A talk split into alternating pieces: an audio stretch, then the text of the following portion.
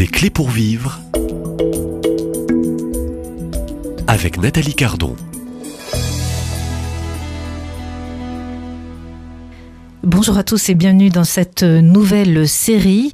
La liturgie, lieu de communion et de fracture, c'est le thème que je vous invite à suivre toute la semaine pour intervenant frère Antoine Audendal qui a vécu en France, puis à Londres et à Genève. Après des études à l'école polytechnique fédérale de Lausanne, il entrera chez les dominicains et sera ordonné prêtre en 2020.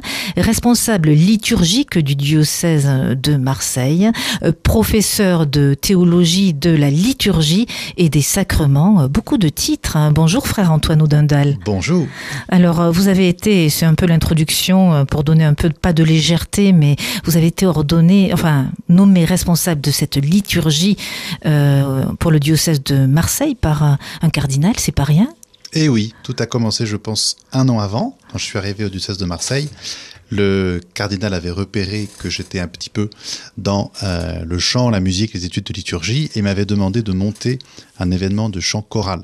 Ce qu'on avait fait, on avait entre 100 et 150 chanteurs qui étaient venus et un an après, comme il a vu que les études arrivaient au bout en liturgie, il m'a demandé si je pouvais prendre la, responsabilité de la liturgie pour le diocèse. Ça, c'était au mois de mai, et on savait déjà que le pape arrivait en septembre. Donc là, moi, mon cœur s'est arrêté jusqu'à ce qu'on me dise que ça avait été un petit peu anticipé, qu'il y avait déjà un autre prêtre en charge pour la liturgie, pour la messe du pape, mais j'ai quand même récupéré l'organisation du chant choral pour cette messe papale du 23 septembre dernier. Euh, en introduction, euh, combien de, personnes pour cette messe autour du pape François et Il y avait, je crois, 57 000 personnes, dont les 800 choristes recrutés dans toute la France. Alors comment, comment on gère un peu la gestion de 800 choristes hein, C'est pas rien eh bien, il y a des tableaux informatiques de nos jours, c'est formidable. Ils vous ont sauvé On a fait un grand appel euh, à la France entière en privilégiant les gens de la région. Donc, il y avait 540 Marseillais, je crois. Et ensuite, pas mal de gens, je crois qu'on a eu 1600, 1700 demandes de venir chanter. On a sélectionné avec des vidéos, avec euh, un peu le réseau aussi qu'on connaissait pour prendre des chorales à peu près euh, solides qui avaient travaillé chez elles pour ensuite nous retrouver la veille. Donc on n'a jamais vu la chorale avant la veille au soir. Chacun avait travaillé chez soi. Et la veille au soir, on a eu les 800 choristes euh, ensemble et on a vu que c'était pas mal. Alors il y avait unité euh, parmi les 800 choristes. Alors on va pas parler de, euh, de, division, de fracture, mais si un petit peu hein, avec vous, hein, euh, puisque le, le cœur, et c'était mon souhait aussi, c'était de, de revenir un peu sur ce thème de la liturgie, qui est aussi un lieu de communion, mais qui peut également être un, lieu de, de division. on va remonter un peu le temps, si vous voulez bien.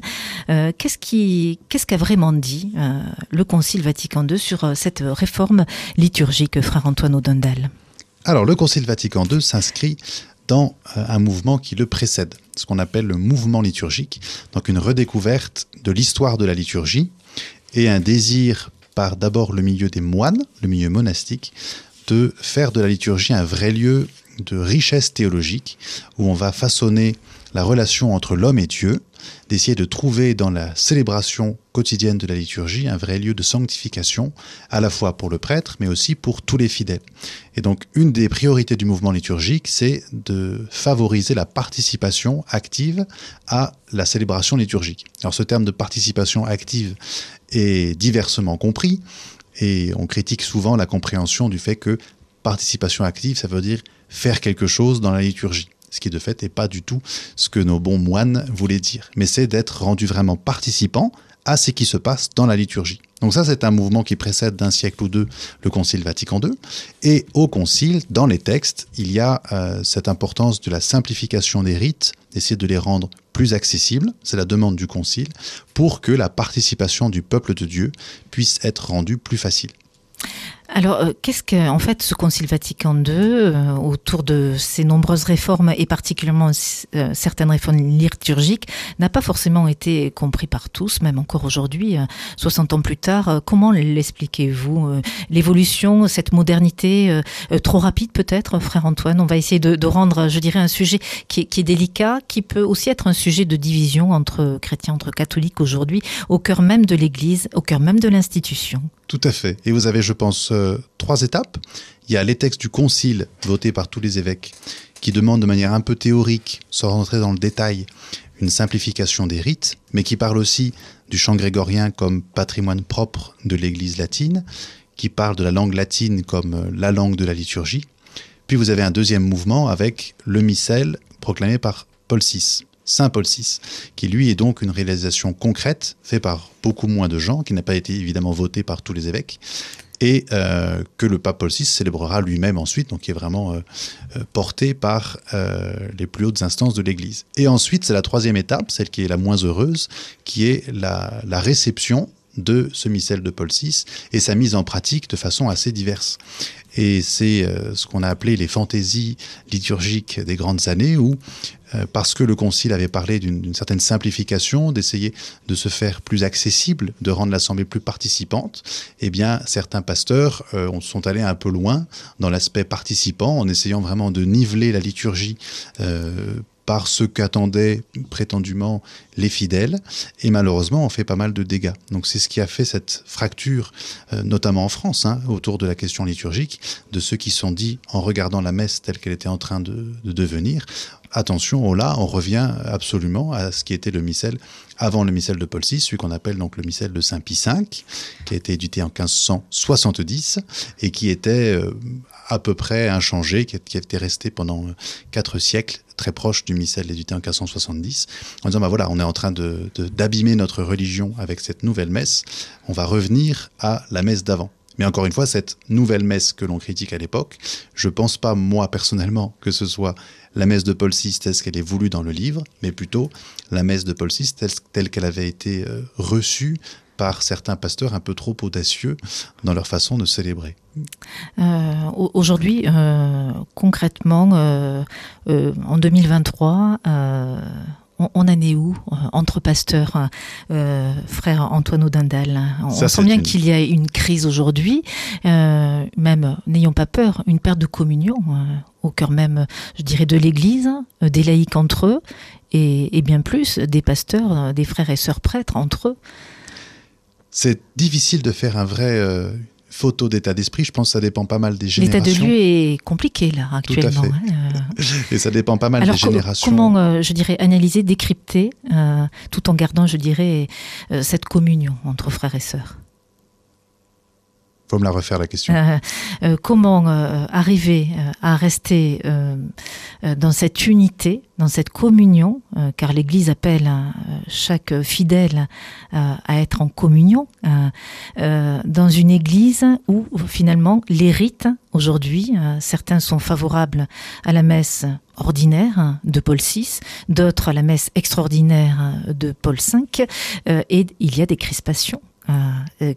Sur le terrain, euh, frère Antoine. On est au cœur du sujet, c'est le cœur le plus brûlant et, et aujourd'hui. Tout à fait. Paul VI. Alors comment s'en sortir Comment s'en sortir euh, Je pense pas qu'on trouvera là ensemble tous les deux aujourd'hui la façon de s'en sortir. Par contre, d'essayer de voir que la communion, elle vient, à mon sens, d'en haut. C'est pas à nous forcément de créer absolument la communion. La communion, elle est déjà là dans le rite même de la messe, qui est le sacrement de la communion du peuple de Dieu, le sacrement du corps et du sang du Christ, qui rassemble les chrétiens dans l'unité de l'Esprit Saint. La communion, elle est à ce niveau-là, et donc il faut peut-être élever un peu notre regard et voir que le fidèle euh, qui assiste très pieusement du fond de son cœur euh, à la messe, à la liturgie traditionnelle de sa Pie V, et qui veut simplement recevoir ce que le Christ veut lui donner et le fidèle qui va à la messe de Paul VI et qui vit dans ce, cette même disposition, ces deux fidèles-là, ils ne sont pas désunis. Ils sont dans une réelle communion qui passe par leur communion personnelle au Christ, par l'intermédiaire de l'Église qui est leur mère et qui leur donne les sacrements. C'est la même Église qui célèbre la messe de Paul VI que la messe de Saint Pie V. Donc je ne pense pas qu'il y ait de rupture de communion au sens profond du fidèle qui veut vraiment recevoir ce que l'Église veut lui donner la rupture de communion ou les tensions se font, je pense, lorsqu'il y a euh, des critiques, des insultes, des regards méprisants sur euh, ta messe elle est comme ci, ma messe elle est comme ça. Et ça, c'est pas du niveau euh, qu'on de, qu devrait espérer de fidèles qui respectent ce que c'est que l'Eucharistie. Parce que même s'il si y a eu depuis donc les, petites résistances au missel de Paul VI, des concessions, des adaptations faites par les, différents papes, jamais un pape n'a accepté que l'on puisse dire, comme catholique, que la messe de Paul VI est une fausse messe ou une mauvaise messe, qu'il ne faudrait pas la célébrer. Si vous regardez tous les textes depuis euh, Jean-Paul II, Benoît XVI, François, qui euh, essayent de donner une, une forme ou une possibilité de célébrer la liturgie traditionnelle, aucun d'entre eux jamais n'a dit bon bah vous avez le droit de fait de rejeter cette nouvelle messe et de faire ce que vous voulez. C'est pas du tout ça le niveau de langage. C'est plutôt puisque c'est là où vous trouvez vraiment votre euh, votre façon de célébrer le plus pieusement possible, continuez à le faire, mais vous devez aussi reconnaître ce, ce nouveau missel qui est proclamé. Alors, euh, on va poursuivre hein, euh, un peu tout au long de, la semaine, bien comprendre aussi que euh, on peut au fond vivre cette communion dans les deux rites, hein, qu'il soit le rite ordinaire que le rite extraordinaire, Frère Antoine Oudendal. Je pense hein qu'on pourra dire ça. Oui. on pourra. Je vous propose de vous retrouver dès demain, ici même, puisque vous participez à ce grand pèlerinage du rosaire en tant que dominicain. Je crois que vous chantez beaucoup. Et oui, on me hein, demande ça souvent. Et nous enregistrons donc pas très loin, euh, puisque ces studios euh, où vous êtes euh, ici et maintenant ne sont, sont à proximité de la grotte Massabielle. À demain, même lieu, même heure, et merci. À demain.